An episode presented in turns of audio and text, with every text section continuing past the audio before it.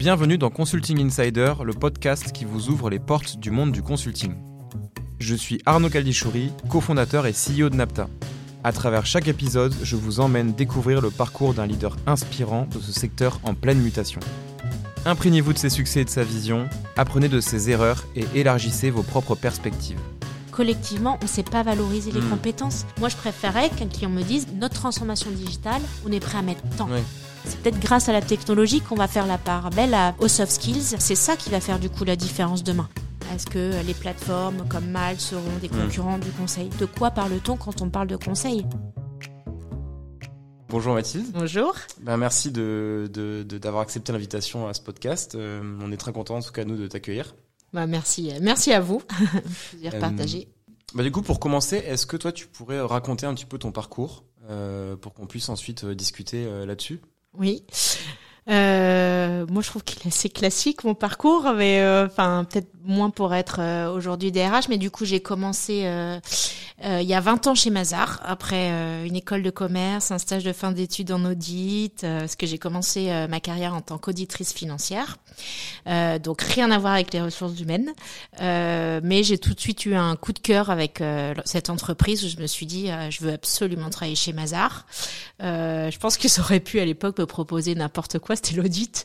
Mais voilà, j'ai eu tout de suite un, un attachement à cette organisation euh, je, par rapport aux personnes que j'ai rencontrées. J'ai commencé ma carrière comme ça et en fait très rapidement.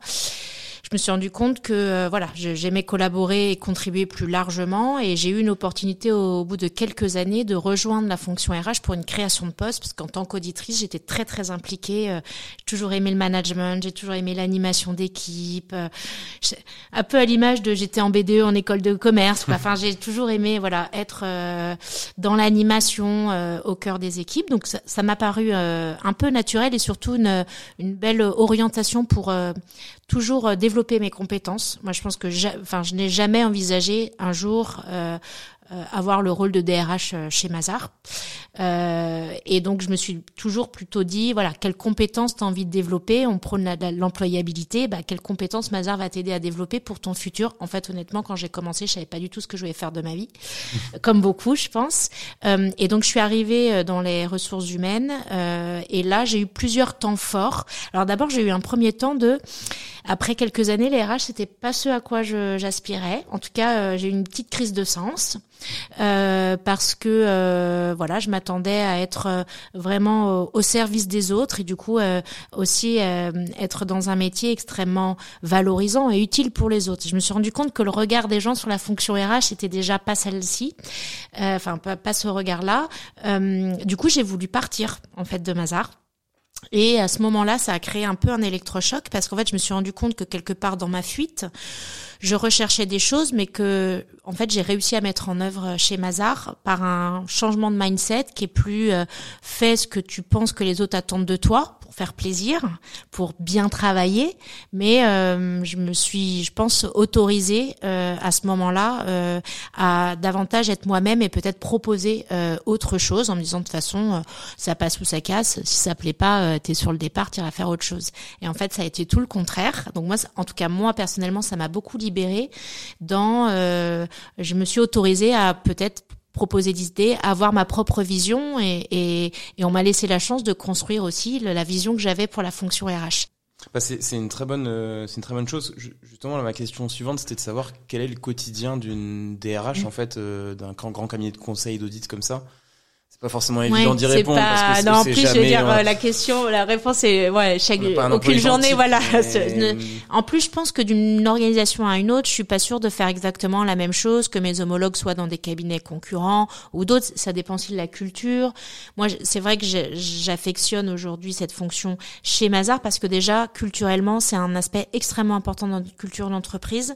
Donc, la fonction, et c'est pas moi, mais la, la fonction elle-même est, est très importante. Elle a du coup une grande liberté d'action. Elle est censée porter une vision euh, pas seule, mais en tout cas être celle aussi qui porte la vision euh, de l'organisation d'un point de vue humain et, et social. Euh, et donc, euh, bah, je trouve ça extrêmement vertueux. Euh, pour moi, en tout cas, ça a beaucoup de sens euh, cette cette fonction-là. Et après, aujourd'hui, bah, j'ai à la fois des choses extrêmement opérationnelles, les évaluations, les politiques de rémunération, les politiques de bonus. Tout ça, en fait, je suis, alors pas toute seule, mais hein, clairement en prise directe sur ces sujets. Et après, en tant que DRH, bah, il y a aussi tous les, on va dire, les exercices bah, de, de représenter dans les instances de, de direction, euh, euh, être au comité exécutif, euh, toutes les interventions auprès de nos collaborateurs, les moments importants de l'année, enfin, et voilà. Et puis aujourd'hui aussi un rôle très important de représentation de l'organisation à l'extérieur. C'est encore c'est pas réservé exclusif au rôle du DRH, mais le DRH doit être le premier VRP de son organisation. Et donc c'est vrai que bah j'ai aussi que c'est un exercice que j'aime bien, donc donc, donc euh, c'est c'est plutôt plaisant aussi de pouvoir faire des choses à la fois utiles et qu'on aime bien.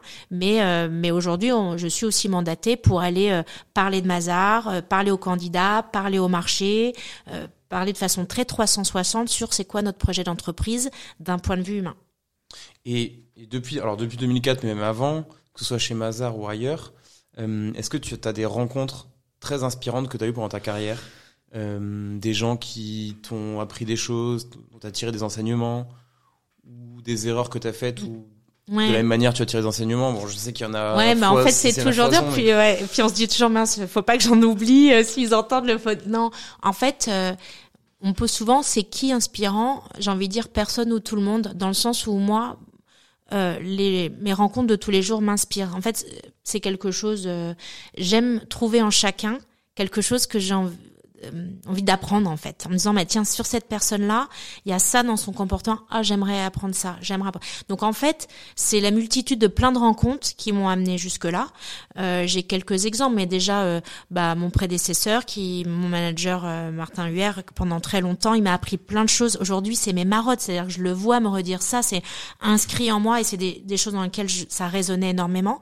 Donc ça une chose par exemple c'est vaut mieux demander pardon que demander la permission. Bah ça c'est quelque chose où aujourd'hui, ben en fait, j'assumerai les conséquences de mes choix, mais n'aie pas peur, vas-y, euh, pousse à fond tes convictions. Euh, ça, c'est beaucoup de choses dans la liberté d'entreprendre qu'il m'a transmise. À côté de ça, euh, au sein de Mazar déjà, euh, euh, on a une autre personne qui s'appelle Laurent Chouin, qui est, aussi assez connu dans le milieu RH, qui lui était quelqu'un, euh, lui pour le coup est un vrai VRP, c'est-à-dire que c'est vraiment un, un prophète de la communication et qui très tôt m'a dit mais tu sais c'est ça aussi ton job. Encore une fois à une époque où Twitter débarquait et m'a dit mais en fait tu dois être sur Twitter, tu dois être sur LinkedIn, tu as follower, tu, tu, dois avoir une pas être une influenceuse mais voilà.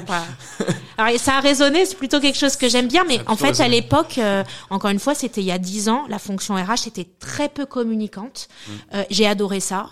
Et puis, euh, je pense euh, à une voilà un manager aussi qui a quitté Mazar, qui s'appelle Kaoniake, qui elle m'a m'a elle m'a dit mais en fait on voit pas assez de toi dans ce que tu veux faire. C'est-à-dire en fait on veut pas voir la bonne professionnelle. On, on mmh. veut que tu laisses de ton empreinte à des choses. Donc en fait toutes ces petites rencontres. Et puis après j'ai tout l'écosystème du lab RH aujourd'hui. Et voilà, des personnes comme Thomas Chardin, Jérémy Lamry, euh, Michel Barabel, et puis tous mes homologues aussi que je rencontre. En fait, je ne fais que des rencontres inspirantes, mais c'est pas incarné par quelqu'un. C'est encore une fois, tout le monde à sa façon est inspirant. Je pense que tout le monde a en tout cas un talent, et j'aime bien. Je, je passe très peu de temps sur euh, ce qu'il faut changer. Je, je, c'est comme ça. J'aime bien voir tout de suite cette personne-là. Voilà, elle est bonne en ça ou il y a quelque chose et, et d'essayer de faire du picking pour essayer de me construire moi de ma façon, mais en, en m'inspirant forcément des autres. Le verre à moitié plein pour, euh, pour voir les personnes, c'est, bien. Ouais, non, je pense. Bah, c'est, j'y crois en plus. Ouais, ouais, ouais. j'y crois vraiment. Je pense qu'on a tous euh, des talents. Et alors, si on prend un, un, regard un petit peu plus sur le métier du conseil et de l'audit, euh, maintenant, comment est-ce que tu vois, toi, la santé de ce secteur-là, audit et conseil, hein, qui sont d'ailleurs deux secteurs différents Comment tu voilà comment est le secteur selon toi Quelle est la tendance Est-ce que c'est en croissance, en foisonnement ou en déclin? Alors ça c'est vrai que ça dépend des deux activités. On a un métier réglementé et un non autre réglementé, donc c'est sûr que bah, quand on est un métier réglementé, euh, quelque part son existence euh, elle est durable. Enfin c'est-à-dire tant que la réglementation nous dit, mais c'est vrai que voilà c'est c'est un petit peu différent. Euh, l'audit financier ne connaît pas la crise au sens euh, on a des clients, c'est une nécessité de se faire certifier. Euh, on était quand même en per on était en, crise de métier en termes d'attractivité parce que ces métiers-là aujourd'hui sont très peu euh, connu du grand public. Euh, c'est quoi faire de l'audit? C'est quoi être commissaire au compte Pour certains, c'est des professions vintage. Hein, euh, commissaire au compte, ah bon, mais ça existe encore, ça sert à quoi? C'est pas du tout connu du, du grand public. Et en plus, aujourd'hui, avec parfois une image de l'économie, de la finance qui est vue comme sale, capitalistique forcément. Or, nous, on a un rôle de tiers de confiance. En fait, on vient protéger les actionnaires. Et les actionnaires, c'est d'abord tous les particuliers qui, sans le vouloir, investissent euh, leur, leur épargne dans des actions. Donc moi, je trouve qu'on a un métier qui a énormément de sens. Euh, euh, être responsable dans la vie économique, c'est extrêmement important. Il faut des régulateurs. On joue ce tiers de confiance. Maintenant, on a une vraie aubaine devant nous, c'est les sujets de, de, CSRD, donc en fait une nouvelle réglementation européenne qui fait que les entreprises vont devoir venir expliquer, justifier et voir aussi quelles opportunités elles peuvent saisir dans la manière de transformer leur modèle pour contribuer à un monde plus vertueux d'un point de vue social et environnemental. Ça, c'est honnêtement du pain béni pour nous parce qu'en fait euh, aujourd'hui en termes d'attractivité c'est une chose de dire venez chez nous justifier les comptes euh, et les profits euh, d'une organisation. Euh, c'en est toute une autre de dire venez on va aller voir s'ils ont des comportements vertueux dans la manière de produire dans la manière de, euh, de, de, de, gérer leurs équipes etc donc là une forte attractivité parce que quand on parle de quête de sens aujourd'hui pouvoir intervenir sur ces jeux sociaux et environnementaux c'est porteur pour beaucoup de monde. Donc je dirais on on a eu des belles années, mais le meilleur est encore à venir. Euh, dans les métiers du conseil, c'est un peu différent. Je pense qu'il y a une vraie crise du conseil, euh, mais comme sur plein d'autres sujets, c'est-à-dire en fait, euh, est-ce que c'est pas des bullshit jobs? Post-Covid, on a entendu plein de choses sur les consultants. Beaucoup de consultants d'ailleurs ont quitté les cabinets en se disant mais en fait, mais en fait, euh, là, quand je suis en mission euh, chez un client, euh, peut-être qui n'est pas connu comme le plus vertueux, est-ce que ça a du sens Est-ce que j'ai envie de travailler? Et ça, c'est un vrai sujet aujourd'hui qu'on adresse chez Mazar, mais dans l'ensemble des cabinets. C'est-à-dire, en fait, de plus en plus, on va être questionné par nos équipes sur quel client on adresse. ça n'est pas réglementé. On choisit nos clients, on choisit les offres qu'on adresse. Est-ce qu'on a des choix éthiques dans la manière d'adresser nos missions? Donc ça, c'est un premier sujet sur le sens même du métier. Euh, et ensuite, on a une vraie, euh, on a quand même une, une deux crises aujourd'hui qui viennent. Alors une qui est plus de notre industrie, les les cabinets. C'est pas tant l'audit et le conseil, c'est que les cabinets, l'organisation cabinet, et, et clairement en, en, désamour des candidats. Euh, faut dire aussi que pendant des années, moi j'ai connu, commencé dans, en 2004, si on revient même dans les années 80, oui, les cabinets, euh, euh, c'est comme les cabinets d'avocats, les banques d'affaires, c'est très vertical, c'est très statutaire, mmh. c'est comme à l'armée, c'est marche ou crève, c'est le bâton à la carotte.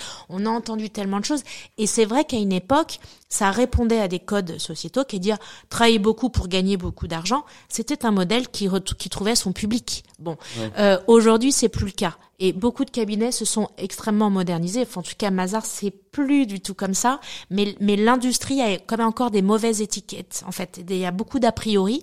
Donc en fait, il y a à la fois les métiers, mais aussi l'organisation si je faisais un parallèle, à contrario, par exemple, les organisations aujourd'hui, alors bon, c'est sûr que le contexte économique est un peu plus compliqué ces dernières semaines, derniers mois, mais le, le, on va dire la tech, ou en tout cas les organisations type start-up, sont beaucoup plus euh, à la mode. Mais c'est la c'est l'image qu'on a aussi de ces organisations plus agiles, plus horizontales. Donc on voit bien que c'est nos modèles d'organisation qui sont critiqués. D'ailleurs, c'est un enjeu sur lequel on doit travailler. Donc ça, c'est le premier. Et le deuxième, quand même, c'est aussi tous les enjeux aujourd'hui de nouvelles de nouveaux sens autour de la place du travail et la manière dont on va travailler. Je ne crois pas que les gens ne veulent plus travailler, mais, le salariat, euh, comme on l'a vu euh, ces dernières décennies, c'est pas aujourd'hui le modèle aujourd'hui qui est qui est promu. En tous les cas, euh, je pense qu'on a beaucoup de gens qui cherchent à s'émanciper, s'émanciper par rapport parfois à un management qui n'a pas toujours été bienveillant, par rapport à des organisations qui étaient très exclusives, très contrôlantes. être salarié, c'est pas forcément, en tout cas en tant qu'employeur, ce n'est pas avoir le contrôle sur les gens. Et je trouve que parfois en entreprise, on a ces sujets de commandement, d'autorité au sens contrôle. Et aujourd'hui, c'est ça aussi qui est rejeté. Euh, et dans les métiers de l'audit et du conseil, on est en plein emploi. Les candidats, ils ont largement le choix. Ils ont aussi, on va en venir, le choix du freelancing. Mmh. Euh, et en fait, ça vient questionner tous ces sujets-là qui est non pas je veux plus travailler, mais je veux travailler différemment. Et si on n'entend pas ces messages-là, on a beau me dire, Mathilde, il y a une petite crise là, t'inquiète, une petite, la récession est là, ça va être un peu plus tendu. Oui, c'est purement conjoncturel. Les attentes sociétales, elles sont beaucoup plus profondes, elles sont beaucoup plus structurelles. Donc, en fait, je pense que c'est des messages qu'on doit entendre pour construire euh, les années, les, les, les décennies à venir sur un nouveau rapport au travail dans une organisation de plus en plus hybride, euh, globale, euh, digitale. En fait, on n'a pas repensé la manière d'organiser le travail plein d'aspects légaux sur la manière de penser le droit du travail en France ne correspondent plus du tout aux attentes aujourd'hui euh, des et je même pas que des nouvelles générations parce qu'on le ressent aussi chez leurs aînés euh, et moi la première aujourd'hui donc moi je suis née en 81 avec 42 ans il y a plein de choses dans lesquelles je me reconnais aujourd'hui dans le discours des plus jeunes moi aussi, euh, j'ai pas envie de faire parce qu'on me l'exige de moi, mais plus parce que j'y trouve du sens, parce que je me sens engagée, parce que j'aime la qualité de service. Je veux pouvoir faire d'autres choses à côté de ma vie chez Mazar, même si je suis très engagée. Tous ces enjeux-là, je les entends et donc je, je pense qu'on on a un gros travail à faire sur la manière de repenser euh, le, la manière d'organiser le travail en France. Euh, et c'est vrai que tous ces sujets-là bah, viennent se croiser dans notre industrie. Il y a des choses qui sont dues à notre industrie et des choses beaucoup plus globales, qui fait que c'est on vit je sais pas si je dirais une crise, mais un moment charnière, et c'est passionnant. Du coup, euh, on est en profonde transformation, et chez nous, c'est pas que technologique. Euh, dans la transformation des métiers du conseil, c'est d'abord pour moi un enjeu sociétal, social au sens, c'est la manière de penser une mission, de penser les compétences, de penser la manière dont on va orchestrer, plus que des outils. Euh, et ça, c'est un, bah, c'est un sujet qui est pas simple. D'accord. Et c'est hum, donc c'est comme ça que parce qu'il y a effectivement aussi euh, comme comme tu dis une crise euh, une sorte de crise de vocation de la part des jeunes diplômés qui hésitent à aller dans ces milieux-là et qui privilégient maintenant les entreprises euh, tech. Donc c'est avec ce discours là de d'arriver à, à déconstruire les mythes des cabinets que vous arrivez à redorer quelque peu le blason des, des, des conseils l'audit et à créer des vocations dans ce secteur-là? C'est avec ce, ce, type de discours Oui, alors complètement. Euh, après, au-delà des discours, ils sont difficiles à convaincre, donc faut surtout le démontrer. Euh, donc mine de rien, euh, on recrute, on, on, par exemple, on est des organisations qui recrutons énormément de stagiaires pour euh, le, en pré-embauche. La, la, plupart de tous nos stagiaires, euh, euh, c'est de la pré-embauche. C'est, c'est pas tant pour tester les gens, c'est aussi pour qu'ils apprennent nos métiers. Parce qu'on se rend compte que beaucoup de gens s'orientent dans nos métiers sans savoir ce que c'est. C'est pas des métiers qu'on apprend à l'école et c'est pas des métiers qu'on voit en tant que particulier, citoyen tous les jours. Euh, si voilà, il y a des métiers soit manuels, soit de commerçants, soit de services, on y a accès tous les jours. Donc on sait ce que c'est. Mais en fait, nos métiers en B2B, en fait, ça n'est pas connu du grand public. Donc déjà, est-ce que les gens se sont bien orientés euh, C'est une première façon de déconstruire, c'est de les faire tester avant qu'ils se lancent définitivement. Il y a aussi tout ce qu'on va faire en amont auprès de nos cibles de recrutement, donc beaucoup les jeunes diplômés dans, un certain nombre d'écoles ou d'universités. Mais je pense que globalement, et d'ailleurs la profession, hein, euh, y travaille énormément, des, cabinets pluridisciplinaires, de, de, de travailler à, déjà aussi mieux expliciter au marché de façon 360 à la à la cité, à voilà, à la société, mm. qu'est-ce qu'on est, à quoi on contribue? Parce qu'en fait, c'est très difficile de déconstruire des mythes. Vraiment, on le sait, euh, et, et, on le voit bien quand on questionne à la fois nos collaborateurs et ceux qui sont très loin de nos métiers, la perception qu'ils ont des métiers, on est vraiment, c'est le grand écart. Donc on voit bien qu'il y a encore un sujet d'image, mais qui est plutôt de, de société, euh, où euh, voilà, on se dit que ces organisations sont très élitistes, pas ouvertes, c'est très difficile d'y rentrer, mais pas du tout. Surtout, c'est c'est plus du tout les sujets des, voilà, encore une fois, de quand ces métiers se sont créés ou dans, je dirais dans les années 80 où on était, voilà. Euh, ces métiers étaient euh, vus comme euh, le Graal pour débuter une carrière. Aujourd'hui, c'est non. Est-ce que tu y vois du sens? Est-ce que tu te projettes durablement? Et c'est pas juste un tremplin. C'est aussi des métiers qui contribuent, bien sûr. Mmh. Et nous, on joue sur l'employabilité que ça développe, mais mais on peut pas être vu que comme finalité un tremplin. Il y a des gens qui doivent durablement s'investir dans nos métiers, et c'est des métiers qui ont énormément de sens. Enfin, dès lors qu'ils sont faits de façon responsable, avec une éthique et une orientation. Après, euh, chaque cabinet est responsable de s'appliquer euh, son éthique ou non. Mais euh, mais c'est vrai que moi, je crois vraiment à ces métiers qui peuvent contribuer durablement, avoir un impact positif sur les organi sur les organisations. Et tu parlais des jeunes diplômés justement que vous recrutez alors majoritairement ou en stage. ça me fait penser au sujet de l'IA sur bon qui bouleverse tous les secteurs, mais notamment aussi le secteur du conseil et de l'audit. Euh, il y a pas mal de gens qui s'expriment, notamment dans le secteur du conseil, en disant l'IA peut euh, potentiellement remplacer un certain nombre de consultants juniors ou de stagiaires qui sont là de façon c'est assez caricatural, mais sont là pour faire des CR et peuvent être remplacés par l'IA. Qu'est-ce que tu penses de ces prises de position? Bon, moi, alors moi, je suis une optimiste de nature. Euh, on peut voir euh, tout le mal. moi, je préfère voir euh, le bien, sinon on arrête tout de suite. Hein. C'est effrayant. Non, mais je, en tout cas, j'ai, moi, je suis plutôt quelqu'un qui est l'espoir. C'est-à-dire que je crois à la nature humaine, qui quand même, je la profondément bon, bonne, même si bien sûr on sait aussi que l'humanité peut nous réserver le pire, mais donc euh, moi je, je, préfère rester optimiste. Par contre je me dis ok, euh, si on veut pas subir, il faut que surtout il faut être hyper ouvert, il faut s'intéresser, bien comprendre pour éviter justement des mauvaises utilisations. Après, je ne crois pas aux robots qui vont remplacer les humains mais pas du tout. Alors même dans un parce qu'en fait ce qui fait la beauté de l'humanité, je pense qu'elle ne c'est c'est juste c'est rien de rationnel. Euh, c'est l'intuition, c'est les émotions, c'est la créativité, c'est le spirituel, c'est parfois le voilà le, euh, les choses où on se dit voilà c'est c'est c'est c'est ouais c'est même pas euh, tangible. Ça aussi c'est l'humanité. Donc en fait je ne crois pas. voilà. Maintenant euh, comment faire pour avoir une utilisation responsable de ces technologies? J'ai envie de renvoyer à chaque, euh, pareil, éthique d'une entreprise. Bien sûr que des entreprises vont utiliser l'IA pour diviser par deux leur recrutement. Mmh bah, en fait, heureusement que demain, il y a des réglementations. La CSRD, j'en parlais, en est pour certaines organisations, mais je crois quand même aussi au collectif pour mettre des règles et, quelque part blâmer les mauvais acteurs et encourager les, acteurs vertueux.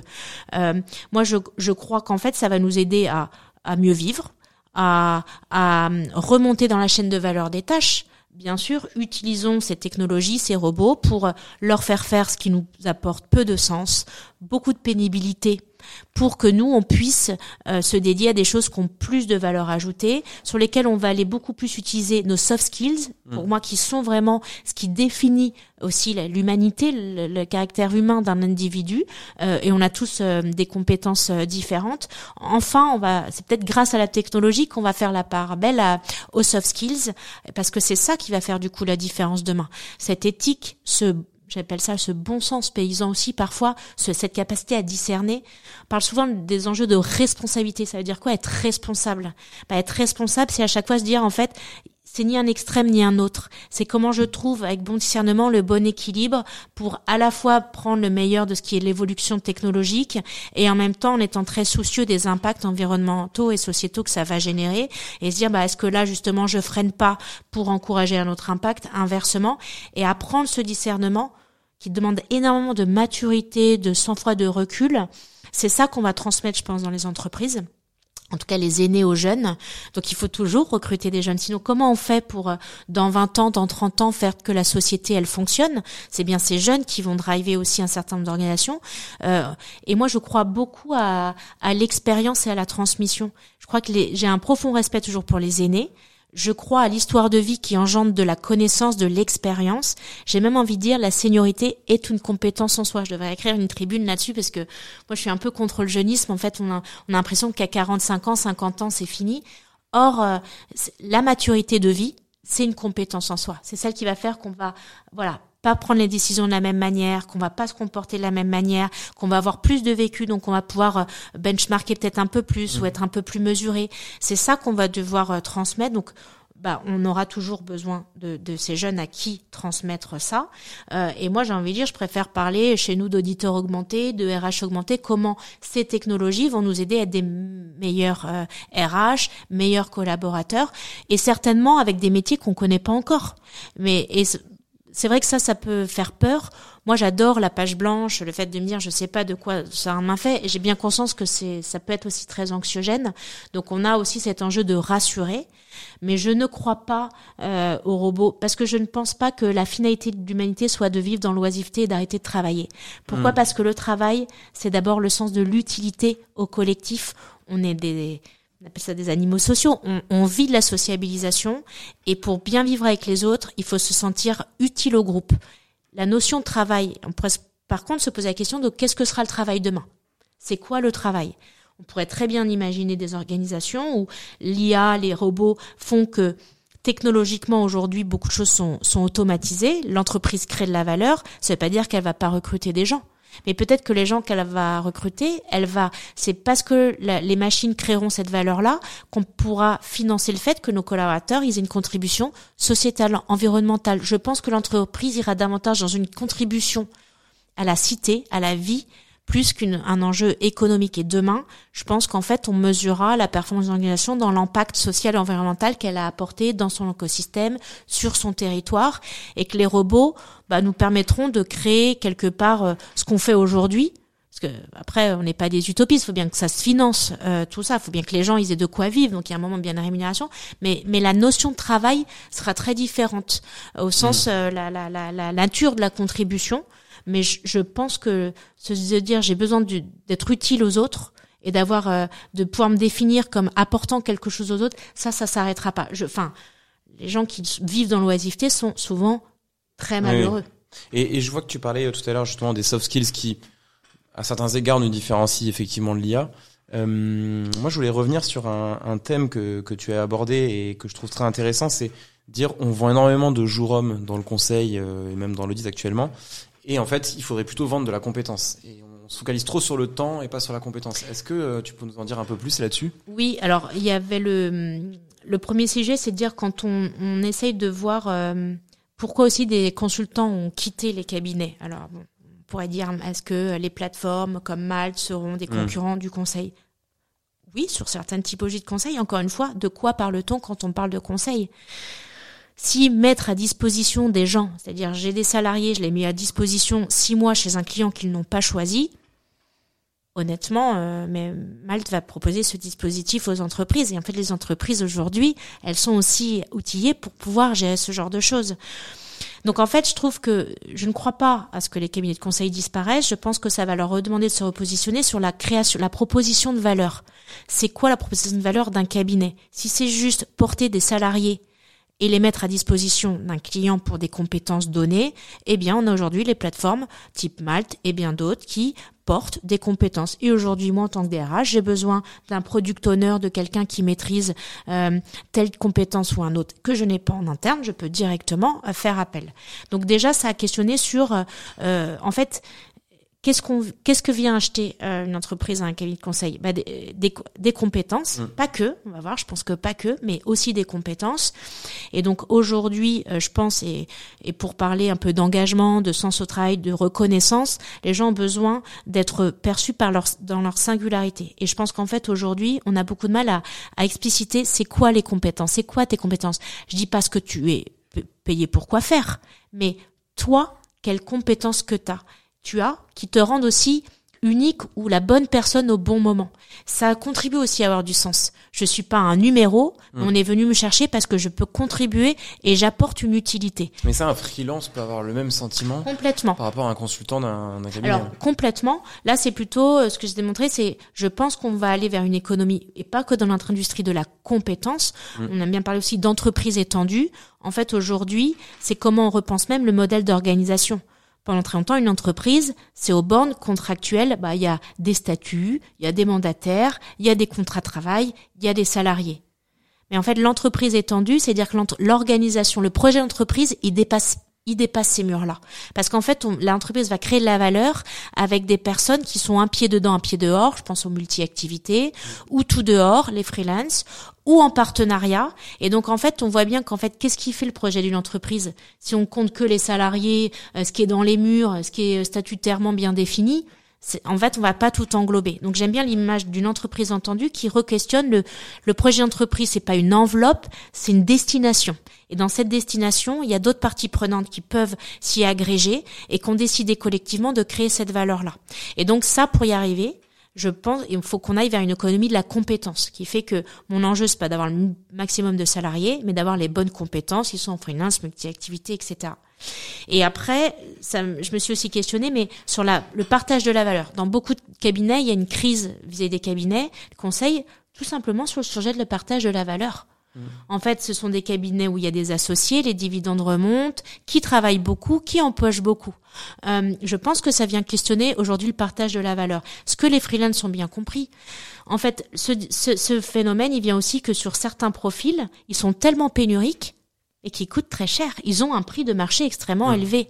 Qu'est-ce qu'on vient chercher chez eux? La compétence. Aujourd'hui, c'est bien la compétence qui est l'asset des gens. C'est ça qu'on valorise. Et plus j'ai une compétence rare, plus elle vaut cher, plus plus ma valeur de marché augmente. C'est pas moi en tant qu'individu, c'est la enfin oui, c'est moi mais c'est les compétences euh, que j'ai. Euh, et je pense qu'aujourd'hui, beaucoup de gens vont vers le freelance parce qu'en fait, ils ont l'impression que leur compétence est mieux valorisée. Ils vont pas la monétiser de la même manière.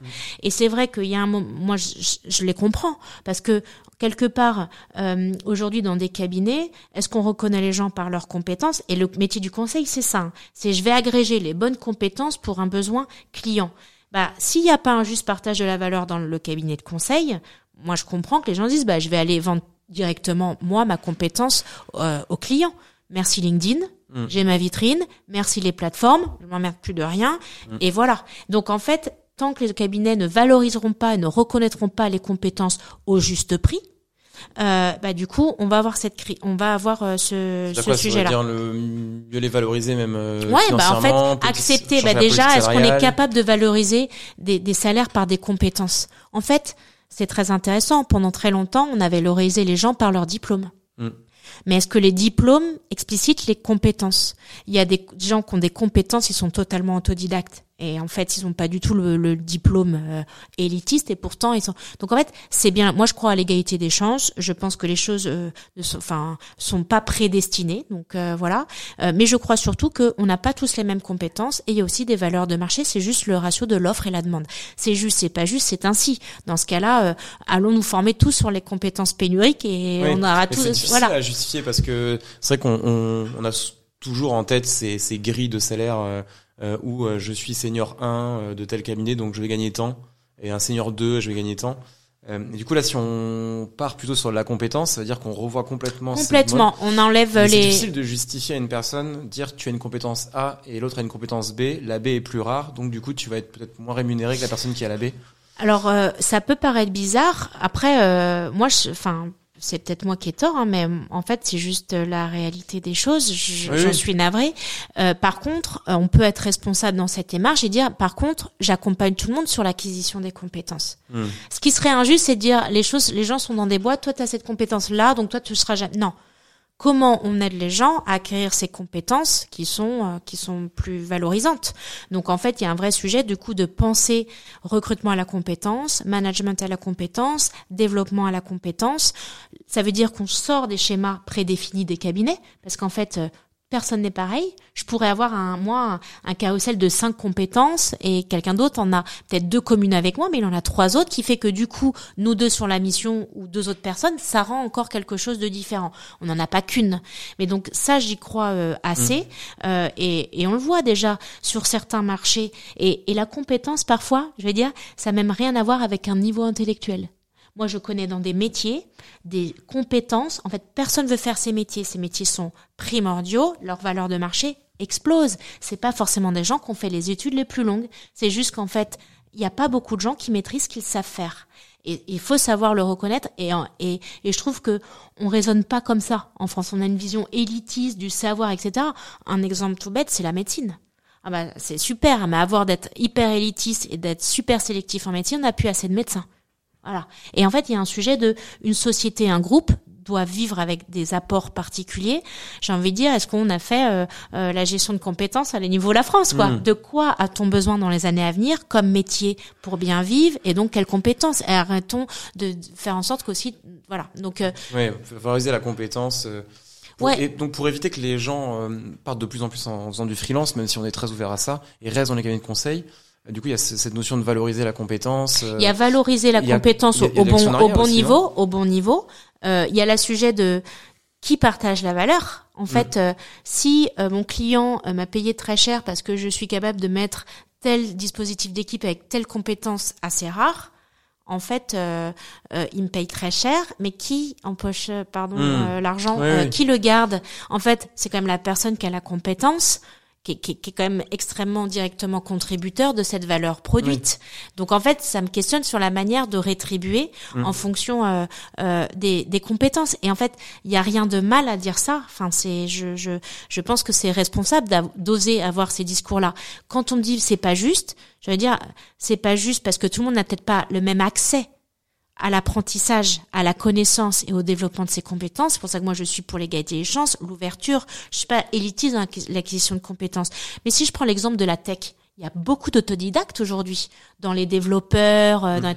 des gens, ils n'ont pas eu des grandes études, c'est juste mm. qu'ils sont passionnés, ils se sont appris tout seuls voilà, ils avaient une appétence, ils ont réussi. Je dis pas que tout le monde peut les acquérir, mais il y a aussi des métiers avec des compétences très rares et les gens sont autodidactes. Donc en fait, on montre bien que c'est beaucoup plus large. Et, je reviens sur une chose que tu disais tout à l'heure qui est intéressante, c'est dire qu'un cabinet de conseil maintenant sa vocation c'est pas uniquement c'est pas uniquement une enveloppe, c'est ce que tu dis, c'est pas une agrégation de personnes en interne, mais c'est avoir la capacité aussi à, à s'entourer de partenaires, de freelance, etc. pour euh, ben, délivrer de la valeur pour le client.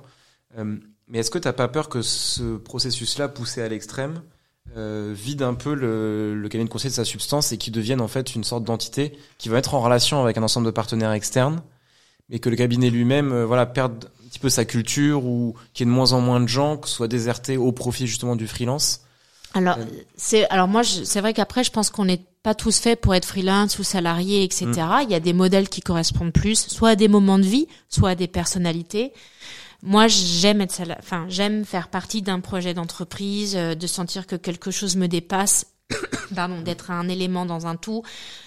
J'aime la force du collectif. Moi c'est quelque chose qui me, je, pense, euh, euh je serais peut-être moins épanoui si j'intervenais euh, comme freelance, même si euh, même quand on est en mm. freelance, on intervient dans des dispositifs d'équipe, donc on n'est pas, c'est rare, on n'est pas tout seul chez soi. On n'a pas ce sentiment d'appartenance euh, aussi. Mais mais effectivement, moi j'ai besoin de ce sentiment d'appartenance mm. à quelque chose, à une tribu, voilà, que je retrouve en, en entreprise, sans qu'elle soit exclusive. Donc moi je je me, je me retrouve plus dans la multi-activité où j'ai une activité de salarié et une activité d'auto-entrepreneur. C'est, c'est pas du tout les mêmes services d'émancipation et d'épanouissement et les deux me nourrissent parce qu'en fait, il y a ce que je peux contribuer par moi-même et ce que j'apporte au collectif. Donc je me positionne pas du tout de la même manière sur ces deux activités et les deux sont riches pour moi. Je pense pas que tout le monde ira dans le freelancing. Mm. Euh, encore une fois. Et après, moi je crois pas. Euh, euh en fait, ça m'a questionné sur c'est quoi la proposition de valeur d'un cabinet. Et d'ailleurs, euh, j'ai pas répondu à ta question sur euh, comment aller euh, moins dans la valorisation du temps, mais sur de la, mm. de la valeur d'impact. En fait, c'est vrai que tout le travail, on le pense par le temps. Euh, et le droit social nous le dit, le forfait heure, euh, le forfait jour, euh, la semaine de quatre jours, et puis dans les métiers du conseil et de l'audit, eh bien en fait on valorise les temps, les jours hommes, c'est-à-dire en fait chaque personne est facturée un certain nombre et il va, tu vas être 10 minutes, 10, 10 jours chez le client, voilà. En fait ça me questionne parce que une obligation de moyens, c'est pas une obligation de résultat. Qu'est-ce qu'achète un client? En fait, il achète quand même une finalité. Et encore une fois, vendre un consultant trois semaines ou trois mois, il va être à plein de temps chez le client, mais pour à la fin dire, mais en fait, qu'est-ce que ça a fait, ça? Et c'est là où on se dit, bah en fait, on a besoin de se rattacher à une finalité. Et cette finalité, est-ce qu'elle est forcément corrélée au temps passé? Et d'ailleurs, ça questionne les sujets de semaines de quatre jours, les sujets de de freelance où en fait euh, quelque part est-ce que je vais chercher un renfort de deux jours par semaine? Où je vais chercher une compétence que je n'ai pas et quel prix je suis capable à mettre pour avoir cette compétence dans mon équipe. Donc en fait, on se rend compte que penser compétence, c'est pas penser temps. Euh, quelque part. Euh, je peux intervenir une heure et ça vaut vachement plus cher que dix jours hommes, mais parce que cette compétence, bah en fait, euh, voilà, elle est, elle est, Il faudrait faire plus de forfait que de régie. C'est, c'est, par ça que, que, ça passerait. Du forfait, mais en fait, le problème c'est que le forfait, on le, on le valorise souvent en jour homme pour en jour homme pour le fixer. Et en fait, on sait jamais. Par exemple, je, je dis pas que c'est facile, mais je me dis, après tout. Euh, on se dit, euh, par exemple, je vends une transformation digitale chez un client. On va se dire, ça vaut tant, cette transformation digitale. Ça vaut tant parce que j'ai mis tant de consultants, nanana, il faut tant de jours pour le faire, etc. Déjà, ça me questionne. Mais si les consultants, ils sont super performants, s'ils travaillent en deux fois moins de temps, bah, du coup, euh, mais le client lui va dire, mais donc souvent en fait, je veux dire, la notion d'efficience, de performance, le temps passé, ouais, au temps passé. Enfin, moi, le temps passé ne, ne, présage pas du tout de performance, de valeur créée. Je peux être dix jours chez un client, pendant dix jours, j'ai ce que j'ai fait n'a servi à rien, ça n'a pas créé de valeur. Le client m'a payé. Pourquoi? Bon. Mais le freelance peut avoir un peu le même souci aussi, parce que lui aussi, il vend effectivement certaines compétences Mais il a aussi Mais un TGM. Il euh, a, en fait, ce qui est rigolo, c'est que pour parler avec des freelances qui pensent la philosophie de l'impact et compétences, pour autant, eux aussi résonnent en temps. oui. Mais parce qu'en fait, je pense que c'est collectivement, on sait pas valoriser les Hmm. compétences. Ça vaut quoi une compétence? Ça vaut quoi euh, une intelligence émotionnelle surdéveloppée? Parce que ça a un prix de marché? On est incapable. On est en train de découvrir un sujet, on ne sait pas mettre ça, et donc on ne sait pas faire autrement qu'aujourd'hui le temps. Mais je pense que ça est en train de s'abolir pour aller vraiment sur de la valeur produite, parce que on est en train de vouloir s'émanciper vis-à-vis du travail sur la notion temps. Donc il va bien falloir qu'on trouve une autre manière de valoriser l'impact des contributions. Moi, je préférais qu'un client me dise, bah, en fait, notre transformation digitale, ça a tel enjeu, tel enjeu, tel enjeu pour nous. On est prêt à mettre tant Oui. pour une transformation digitale réussie. Hmm. Et après, débrouillez-vous. Après, on peut avoir des succès suisses. Est-ce que je trouve que mon impact est là ou pas? Mm. Il y a, Je dis pas que c'est facile, mais je pense que c'est- beaucoup plus euh, valorisant de se dire. Et en fait, moi, j'y ai réfléchi parce qu'en fait, le fait d'avoir plusieurs activités euh, salariées euh, indépendantes. euh, je suis aussi pour Mazar, quand je travaille avec Mazar, présidente du LabRH. Par exemple, le LabRH, ça m'a beaucoup euh, questionné. Euh, je suis bénévole dans cette association. Je le fais en plus, voilà, en plus. Mm. Et en fait, euh, comme je suis, je l'ai bien dit, j'ai toujours peur d'être une imposteur, euh, je dit. Enfin bref, je, je, j'ai parlé avec mon boss et je lui dis, mais en fait, quand je fais des choses pour la BRH, beaucoup de visibilité, notamment, Mm. est-ce que je vole Mazar est-ce qu'en fait, euh, parce qu'en fait, euh, ça arrive que ce soit un interview le midi, un truc le soir. En fait, je me dis, mais est-ce que je vole Mazar Est-ce qu'en fait, on va pas me le reprocher de passer du temps pour une autre Donc j'en ai parlé ouvertement. Je lui dis, mais en fait, mais tu trouves, tu tu t'y retrouves entre la manière dont tu me rétribues, ce que Mm. t'attends de moi comme contribution. Et en fait, c'était hyper intéressant parce qu'il me dit, ça n'a rien à voir au temps passé. Quand tu passes du temps à la BRH, bon, on va se le dire, tu fais, tu crées de la valeur aussi pour Mazar. Mm. Parce que t'es visible, t'es visible pour le LabRH, mais les gens savent aussi que t'es DRH de Mazar. Donc, en fait, quelque part, tu contribues à l'image de Mazar. Et ça, ça a une valeur. J'arrive pas à te la quantifier, mais c'est une valeur. Elle est pas dans ta fiche de poste. Donc, quand tu travailles pour la BRH, en fait, tu crées de la valeur pour Mazar. Pourtant, tu vois. Et donc, ça m'a vachement questionné sur, c'est pas une question de temps passé au bureau pour telle fonction. Je pourrais ne rien faire et être que pour Mazar et je créerais pas du tout la même valeur, pro- la même valeur. Et en fait, j'ai envie de dire, en fait, c'est ça que on devrait valoriser chez les gens. C'est la valeur. Bah oui, il y a des gens qui apportent plus de valeur ou plus d'impact, et c'est indépendamment du niveau d'intelligence, du diplôme et tout. Je veux dire, dans- on a des gens qui sont pas diplômés et qui sont très impactants dans Mm. leurs organisations. En fait, et c'est ce qui fait que bah il y a des personnes plus clés que d'autres. C'est et en fait c'est pas forcément pour le temps qu'elles passent au travail. Et justement, le multi-activité dont tu parles, euh, que toi tu expérimentes euh, au jour Mm. le jour, euh, est-ce que tu penses que c'est un moyen aussi de d'éviter que les gens partent en faisant du freelance? C'est-à-dire, est-ce qu'en leur offrant cette possibilité de sur 15-20% de leur temps de faire autre chose que ce qu'ils font chez Mazar en tant que consultant auditeur, est-ce que ça peut aussi leur permettre de rester chez Mazar, de bien s'y sentir et d'éviter de, ben, de, de succomber entre guillemets aux sirènes de, du freelance, si on peut le dire Complètement, comme ça? Complètement. Et ça, nous, on l'a vu tout de suite parce que ça fait, euh, nous, ça fait maintenant, euh, euh, ouais, ça va bientôt faire quatre ans que c'est donc dans tous nos contrats de travail, c'est, on a enlevé la clause d'exclusivité et surtout on a intégré une clause explicitant le cumul d'emplois possible. C'est-à-dire qu'en fait, on peut avoir une autre activité à côté de Mazar dès lors qu'elle n'est pas concurrente directement à ce qu'on fait. Hmm. Voilà, mais ça c'est déontologiquement parce que sinon on va dire euh, ta clientèle elle vient d'où? Par Mazar ou voilà.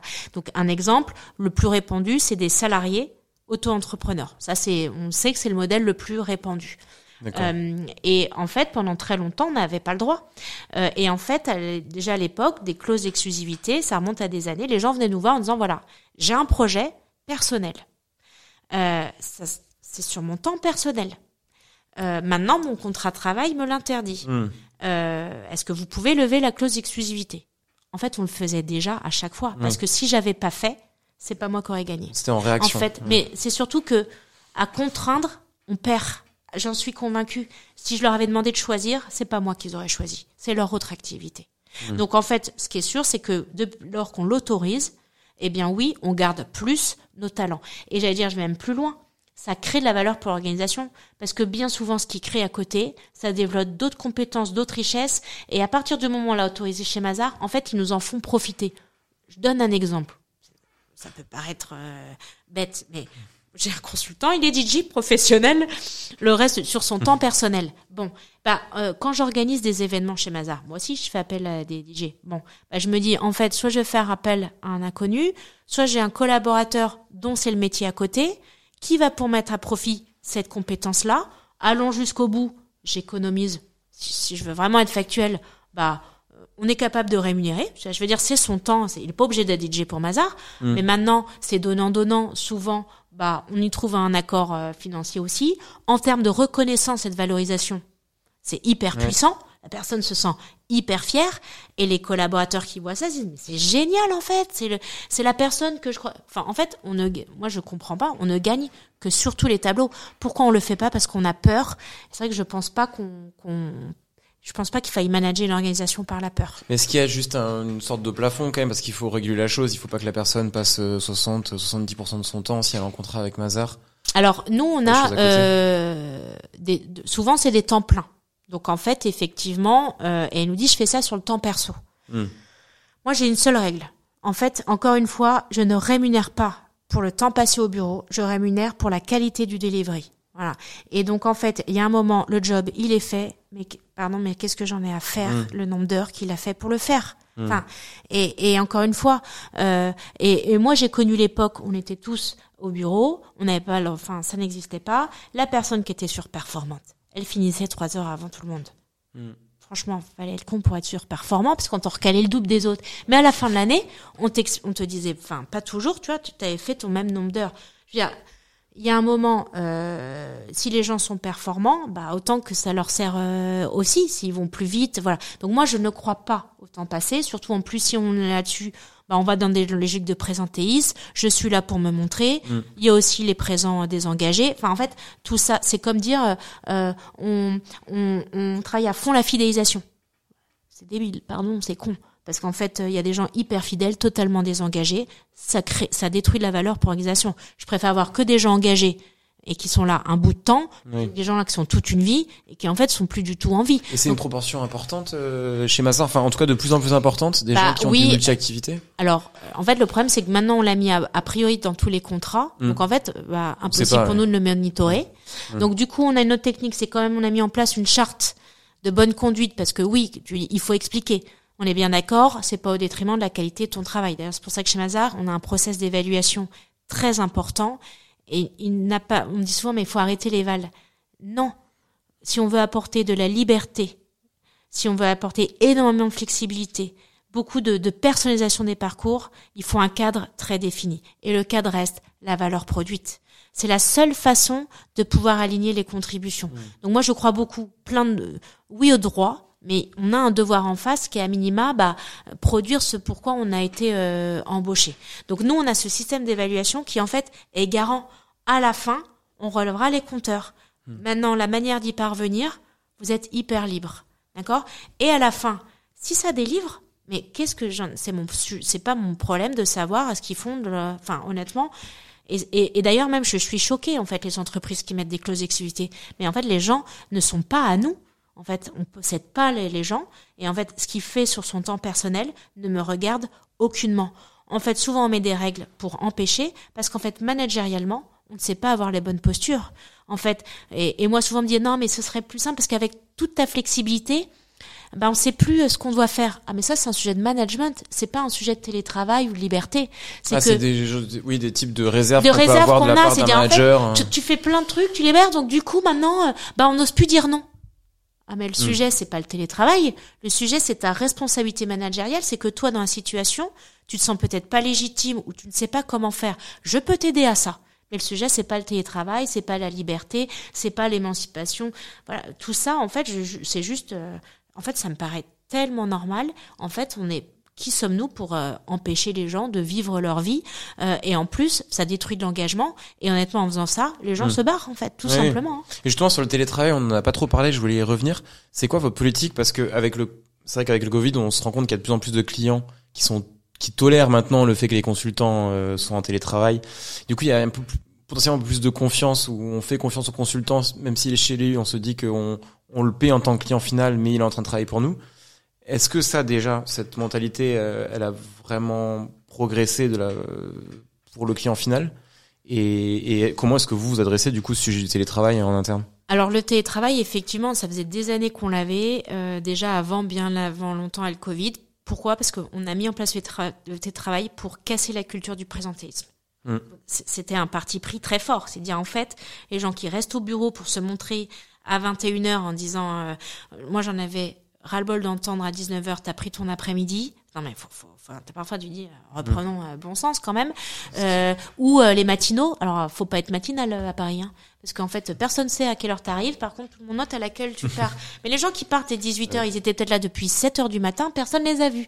Donc en fait il y a un moment, c'est pardon mais le pré... donc on a mis en place le télétravail en disant en fait on va déstructurer une organisation type qui fait que les gens quand ils sont chez eux personne les voit et en fait, à la fin, ils sont mis face à leurs propres responsabilités. Ils doivent faire leur job. Ils le font pas. Ils en mesureront les conséquences. Hmm. Ils le font. Ils s'organisent comme ils veulent. Tu veux bosser de 6 heures à 16 heures, c'est pas mon problème. Voilà.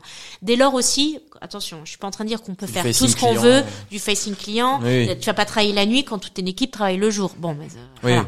Donc on met quelques garde-fous, mais globalement, c'est pas un nombre d'heures, etc. Donc nous, avant le Covid, c'était une journée, hmm. puis deux. En fait, avec le Covid, on a tout repensé. On s'est dit, en fait, le sujet, c'est pas de savoir combien, et encore une fois, on a fait une enquête, 4500 collaborateurs, on va revendre notre charte de télétravail, c'est quoi l'idéal? La réponse qui est arrivée, c'est quand je veux, quand je peux. Je veux que le télétravail soit un outil pour moi pour optimiser mon, ma contribution. Il y a des, parfois, je vais perdre trois heures de déplacement mmh. pour une réunion où la moitié des gens sont à distance. Ça n'a pas de sens de venir au bureau. Donc en fait, pour moi, le télétravail est un outil d'efficience en fait, c'est aujourd'hui, on a différentes tâches. Chaque environnement de travail va apporter ses avantages pour la tâche donnée. J'ai besoin de me concentrer, je vais peut-être rester chez moi. Je veux apprendre, sociabiliser, brainstormer, j'ai besoin d'être physiquement. Donc en fait, on a changé le mindset, on a dit quelle tâche nécessite quel environnement, et du coup, on a dû revoir notre accord de télétravail, qui aujourd'hui est très simple, dit, c'est d'abord vous êtes chez le client. Nos métiers sont du facing client. Ne perdons pas ce contact, sinon on va devenir une commoditise. Hmm. Et en fait, pour créer la valeur, il faut être au plus proche des préoccupations de ses clients. Donc d'abord, c'est on est chez le client. Quand on n'est pas chez le client, on a un temps minimum au bureau à être ensemble. C'est 20% de ce temps-là. Ce 20%, c'est sur le mois. Comme ça, on pouvait, parce qu'en fait, on avait un problème, c'est que les consultants, quand ils sont six mois chez le client, le client aujourd'hui, il n'est pas prêt à payer ses, ses consultants euh, en 100% remote. Donc, il fallait qu'on ait un truc aussi qui réponde à ceux qui sont à la semaine et ceux qui réfléchissent à des missions au mois ou au semestre. Donc on a fait un truc beaucoup plus sur le mois en disant bah un consultant, il est peut-être trois semaines et puis du coup euh, la semaine d'après il va pouvoir rattraper euh, son 20%. Et du coup on a c'est plus pas ce que vous avez le droit de faire, mais c'est le minimum qu'on doit être ensemble, hmm. le minimum le client et le reste du temps vous faites ce que vous voulez avec accord du management. Donc en fait quelque part on a souhaité re, et ça c'est un sujet hyper important pour moi, re-responsabiliser le management. Parce que avant c'était quoi le télétravail C'est quoi ta règle Mathilde? Un jour, ok. C'est quoi l'avenant? Ok. Non mais en fait, n'en faisons pas un effet de un sujet de process. C'est un sujet qui doit apporter du sens. Encore une fois, le télétravail, c'est faut y apporter du sens. Donc moi j'ai voulu re-responsabiliser le manager. Je veux que le manager il se prononce. C'est très différent de dire hum, je veux que tu viennes au bureau parce que je veux t'avoir sous les yeux pour voir que tu travailles Vas-y, vas-y manager comme ça, c'est à tes risques et périls, je vais te dire tu vas perdre tout le monde. Mais c'est très différent de dire j'ai besoin que vous reveniez parce qu'on va créer, on va faire un brainstorming. C'est extrêmement important pour nous qu'on on soit ensemble, bien l'aligner. Ça marche pas toujours à distance. L'apprentissage, voilà, et l'intelligence collective, c'est aussi l'informel. Donc j'ai besoin. Là, les équipes, elles peuvent pas dire non. Ça a du sens la manière dont. Et en fait, on c'était aussi réapporter du sens dans la manière de prendre des décisions managériales. Donc ça, c'est aujourd'hui le télétravail. Bon, force est de constater que c'est quand même, c'est, on en est au début de l'histoire. Enfin, c'est le bordel absolu dans le sens où les entreprises qui étaient convaincues d'être 100% remote en reviennent. Mmh. Parce que moi, je ne crois pas à une organisation où tout le monde est 100% remote. Mmh. Je n'y crois pas.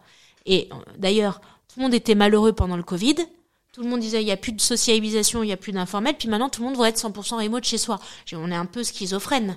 Donc en fait, c'est la possibilité d'eux, mais d'ailleurs il y a très peu de gens qui s'épanouissent intégralement dans le 100% mmh. remote euh, et pas dans nos métiers. On vient pas dans les, dans les métiers du conseil de l'audit. On vient d'abord parce que c'est des métiers d'équipe, d'hommes mmh. et de femmes et de sociabilisation. Donc, si on est pro 100% remote, c'est qu'en général, on n'aime pas les fondamentaux de nos métiers. Donc, en fait, ça marche pas du tout. Maintenant, effectivement, on a un sujet avec les clients qui payent cher et en fait, ça questionne. Ils sont rassurés quand ils voient les consultants. C'est toujours le cas d'ailleurs, ça? C'est toujours un peu le cas. Ça pas vraiment changé fondamentalement suite au Covid, ces, ces mentalités-là? Dans les métiers de l'audit, plus. Mm. Et c'est un problème. Les clients veulent moins nous voir parce qu'on est vu comme plutôt des contrôleurs. Donc en fait, non, il faut qu'on soit avec vous parce qu'on ne veut pas être que des gens posturaux qui viennent contrôler les travaux finis. C'est pas notre enjeu. Si on veut Mm. créer de la valeur, faut être avec vous, faut comprendre vos business. Mais le- les consultants, dans le métier du conseil, les clients sont encore quand même. Et en fait, ça montre une chose, c'est qu'ils savent pas ce qu'ils achètent. C'est marrant de dire, ça va me rassurer si je vois mes consultants tous les Mm. jours au bureau. Mais en fait, t'as signé un accord, t'as acheté une mission, t'as acheté une finalité, t'as pas acheté un jour. Enfin, Oui. et donc ça montre bien qu'il y a un problème quand même sur la manière de qu'est-ce que le client a acheté. Parce que si ce qui le rassure, c'est de voir les consultants tous les jours, c'est qu'en fait ils ne voient pas, indépendamment de leur présence, la valeur apportée par le cabinet et la contribution. Donc ça montre bien qu'il y a un problème en fait. Mm. Parce que euh, Enfin voilà, je pense pas que c'est le fait de voir tous les jours le consultant qu'on se dit ah la mission avance. Oui, il y a un sujet de confiance entre Il y a- les il y a un sujet de confiance et de valeur perçue. final. On voit la, ça nous rassure de les voir parce qu'on on voit diffé- difficilement autrement la valeur euh, apportée par euh, consultant. Et puis après euh, aussi dans plein de missions du conseil, il faut être chez le client pour bien faire. hein. donc Mm. attention, hein, je dis pas que c'est c'est important d'être en facing client. Et là c'est vrai que euh, bah, on a des sujets parce que bah c'est des profils qui veulent aussi un peu de télétravail, mais on a les mêmes sujets dans d'autres industries entre euh, pardon, mais les les ce qu'on appelle les cols blancs, les cols bleus, Oui, les, les métiers de voilà de centraux et, et les, et les usines par exemple, les sites de production. Et, et moi je pense qu'aujourd'hui c'est une aspiration de tout le monde de pouvoir changer d'environnement de travail selon aussi euh, euh, voilà ses, ses objectifs. Euh, donc nous on, on- donc bien sûr euh, beaucoup de télétravail. Euh, mais c'est plus quand je veux, quand je peux. Moi, je, moi, par exemple, ce que je constate, c'est beaucoup des demi-journées. Tiens, ce matin, je veux travailler, je veux finir quelque chose au calme, je reste chez moi. Puis ce midi, j'ai un réunion, j'ai un déj client, et l'après-midi, je, bah, je vais en profiter pour aller voir les équipes chez le client ou au bureau. En fait, ça, c'est intéressant parce qu'en fait, une- on n'a plus, plus personne n'a une journée type de travail. Et donc, en fait, un environnement de travail pour toutes ces tâches, c'est pas possible. Et c'est vrai que si aujourd'hui on est en charge du télétravail aussi, c'est que les open space ont fait beaucoup de mal parce qu'en fait, moi je crois à le, à le, à, aux open space et à la, pardon, le, Euh, flex gens- office. ouais. Mais, mais flex office, ça veut pas dire je vais être assis dans un grand open space et je vais devoir faire toutes mes tâches au même endroit. Parce que là, ça devient infernal. Si je dois passer mes coups de fil perso, pro, être concentré, faire une réunion dans le même espace, en fait, on voit bien qu'il y y a un sujet. Donc, encore une fois, euh, c'est très pertinent dès lors que c'est vu un- comme un outil à, à son organisation de travail, euh, en se disant, bah, en fonction de ce que j'ai besoin de faire, quel est le meilleur lieu de travail. Et aujourd'hui, la maison en est un. Euh, mais ça doit pas être le seul et, et je suis pas convaincue que les modèles 100% remote euh, Mm. f- fonctionnent. Et ce fameux 20%, tu juges qu'il est important qu'il soit là, justement pour arriver à Ah garder une culture d'entreprise chez Mazar. C'est pour ça qu'il y a ce 20%. ou- Et, et complètement. Et en fait, je pense que le sujet aujourd'hui, c'est plus se dire combien de temps j'ai le droit de télétravailler. C'est le temps minimum qu'on doit être euh, pendant lequel Oui. on doit être ensemble pour faire corps On et projet le- d'entreprise. Réfléchissez à ça. Parce qu'en fait, sinon on dérive. Et moi, je vois aussi beaucoup de jeunes qui, qui ont débuté dans le marché du travail post-Covid ou Covid et qui, pour eux, c'est, c'est- aujourd'hui, c'est une donnée intégrante de vous proposez pas le télétravail? Comment ça, je peux pas télétravailler trois jours? Mais comment tu vas apprendre un métier? Si t'es la moitié de la semaine, t'es pas avec tes aînés Comment? Et en fait, il y a un moment, je, déjà, je pense que c'est pas pour tous les niveaux d'expérience. Je pense que quand on est moins autonome, c'est plus difficile de travailler. Quand on est très autonome, on peut plus travailler. Ouais. Donc, euh, il y a ça. Et en fait, les gens avaient perdu de, de vue de, mais en fait, si tu veux être 100% remote, sois indépendant. on revient au sujet premier de qu'est-ce qui caractérise un salarié d'un freelance? Si tu as décidé de salarié, tu as décidé d'appartenir à un projet d'entreprise. Et donc on voit bien qu'on on doit réaborder ces sujets de sentiment d'appartenance, de cohésion, d'alignement, euh, etc. Si on n'a plus ça, On peut fait, devenir une euh, plateforme de freelance, ouais, justement. exactement. Et ce qui différencie, du coup, on revient, on boucle un peu la boucle, mais ce qui différencie euh, un cabinet de conseil aussi d'un, d'un, Malte ou, ou d'un Bluebird ou Bien d'autres sûr. plateformes, c'est aussi- c'est cet ADN. C'est un projet euh, d'entreprise, c'est un projet commun qu'on va proposer soit à nos salariés consultants, soit aux freelances qui auront décidé de, de nous rejoindre dans ce projet d'entreprise. Ça arrive, ça? Euh, Oui. On a, on a, oui, et puis alors on a pas mal de freelances qui aujourd'hui travaillent pour, dans nos équipes de conseil, euh, notamment, et on travaille avec différentes plateformes. Mm. Euh, mais on a aussi des salariés qui nous quittent, se mettent à leur compte et continuent à travailler pour nous. Oui. Euh, et donc on voit bien que et pourtant ils sont très attachés à la boîte. C'est pas parce que euh, on n'est pas plus salarié qu'on n'est plus dans la boîte en fait. Et c'est en fait c'est si on, on résume ce que ce qui fait une entreprise, une organisation au sens lien de subordination. Voilà, ça me ça me questionne beaucoup pour l'avenir. Ça veut dire qu'on va se couper de millions de talents euh, qui voilà. Et donc moi je pense plutôt euh, penser plateforme. Le, le, le mode de collaboration est peu important par rapport à la raison pour laquelle on a décidé de collaborer. Et donc, euh, ce qui est plus important, c'est le projet d'entreprise, l'alignement, et c'est ce que les cabinets de conseil doivent proposer s'ils veulent euh, attirer, engager des consultants qui, et là, on va poser des sujets d'éthique de gouvernance, des sujets d'orientation business, de choix de clients, parce que ce qui est sûr aujourd'hui, c'est que les consultants, ils sont plus prêts à servir n'importe qui les yeux fermés. Hmm. En tout cas, euh, moi, je, je suis très ouvert aussi, moi, personnellement, à travailler avec des freelances. Mais c'est vrai que je préfère quand même une personne euh, qui est en interne, en lui donnant du multi-activité, en, en lui faisant compre- en comprendre qu'elle appartient à une, une structure, euh, qui a une structure éthique, etc. Donc, il y a beaucoup de choses pour la garder. Mais je préfère garder une personne, quitte à ce qu'elle travaille à, à 40% pour une autre activité, mais qu'elle reste chez moi, plutôt que l'avoir en freelance et la et, et travailler avec elle euh, via du freelancing. quoi. Oui, alors c'est sûr que économiquement, à un moment, on va pouvoir se poser la question déjà euh, de la finance. ça c'est sûr, mais même euh, au-delà du. Mais tu, oui, mais parce qu'en fait, on, moi, je vois pas le freelance comme forcément un mercenaire. En fait, par exemple, je vois des contrats de freelancing sur la durée. Et là, j'ai un bon exemple. euh, Je, il, se, il se reconnaîtra en le podcast parce qu'il est, il est en ce moment chez Lazare euh, qui s'appelle Robin. Mais en fait, on se connaît depuis des années. Je rêvais de l'embaucher dans l'équipe. Je me dis un jour, faut que tu viennes travailler chez Mazar. Faudra qu'on fasse des trucs ensemble. Il travaille dans une autre boîte, etc. Bref, on s'est toujours suivi. Euh, il décide de monter sa boîte et je lui dis, bah du coup, viens travailler chez Mazar. Et Aujourd'hui, il est deux jours par semaine. Mm. Euh, Je n'ai pas de date de fin. Je- je- je- J'envisage sérieusement me dire, il fait partie de l'équipe sur un mode de collaboration qui n'est pas le salarié. Mm. Et je te donne, si tu me dis un jour t'arrêtes, mais comme quelqu'un pourrait démissionner, pas de problème. Mais moi aujourd'hui, je n'ai pas recours à toi en tant que freelance, c'est-à-dire comme une flexibilité de ma masse salariale. Non. Je veux travailler avec toi. Toi, tu veux pouvoir garder ton ta liberté. Et, et je peux vous dire que dans la collaboration, je, à aucun moment je me dis qu'il fait pas partie de l'équipe. Vous- Il est pas, euh, il est moins engagé que les autres. Pas du tout. Mais euh, donc pour moi, en fait, c'est un mindset. Après, euh, il y a aussi des freelances qui sont mercenaires Hmm. ou qui se disent pas plus de trois semaines dans la même boîte. C'est pas le même profil que des gens qui sont en quête de liberté, mais qui savent s'engager pour une cause. C'est pour ça qu'en fait, on peut construire sur du temps long des projets avec des indépendants. Parce que eux, l'engagement, c'est une notion de mindset plus que de contrat. Et on peut être freelance et dire, en fait, je lui dis, mais si pendant, s'il faut pendant que cinq ans, tu bosses deux jours par semaine en tant que freelance, j'ai pas de problème. Euh, parce que je veux que tu travailles avec moi. Et je veux, donc, donc il y a un moment, euh, euh, voilà, moi je voulais travailler avec lui, il me dit, bah moi je veux travailler de cette manière-là. Après, euh, c'est moi qui choisissais, c'est moi qui veux- je veux travailler avec lui. Bon, lui aussi. bon. Mm. Mais euh, Et si on pousse un peu le, si on pousse un peu, ça voudrait dire que une entreprise où il y a 50% de consultants salariés et 50% de freelance, mais freelance engagés, pour toi ça pourrait fonctionner Ah oui, ou même plus de freelance, ça, ça, pourrait, ça euh, pourrait euh, fonctionner euh, dès lors qu'on a aussi une législation euh, qui est un petit peu plus ouverte sur le sujet. Parce qu'en fait, c'est aujourd'hui c'est l'entreprise qui porte tous les risques, les risques de requalification. En fait, le problème aujourd'hui.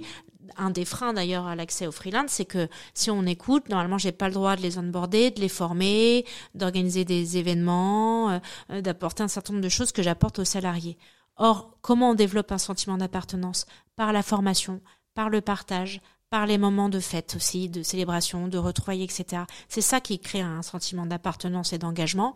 Et donc, en fait, aujourd'hui, c'est un vrai problème en tant que DRH, la, la manière dont la législation est pensée aujourd'hui. Parce qu'encore une fois, je, je sais pas moi, on pense le recours freelance comme ah, soit les freelances c'est des mercenaires, je viens, je repars, euh, 101, ou les employeurs, ah ça c'est c'est c'est c'est déresponsabilisant, c'est parce qu'ils veulent flexibiliser leur masse salariale, pouvoir couper les vannes, mais mais en fait, euh, c'est hyper fermé comme vision de voir les choses. Il y a aussi des employeurs responsables, il y a aussi des freelances responsables et engagés.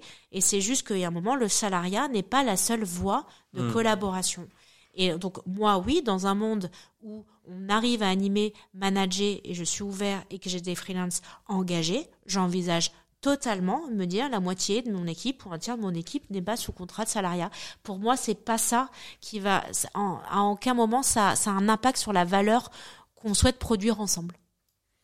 Eh ben, je pense qu'on peut finir là-dessus. C'est une belle, euh, c'est une belle phrase de fin. Et puis merci beaucoup en tout cas Mathilde, Bah, notamment d'avoir, euh, bah, de participer à déconstruire euh, tous ces mythes du secteur et arriver à bah, essayer de d'innover un petit peu en pratique RH là-dedans. C'est, en tout cas très intéressant de, de- d'avoir pu euh, euh, écouter tous tous ces enseignements. ouais. Merci beaucoup. Merci. Au revoir. À bientôt. Nous espérons que cet épisode vous a plu. Vous pouvez retrouver tous les épisodes de Consulting Insider sur les plateformes de streaming et sur le site de NAPTA. Merci pour votre écoute et à très vite pour découvrir un nouveau parcours inspirant.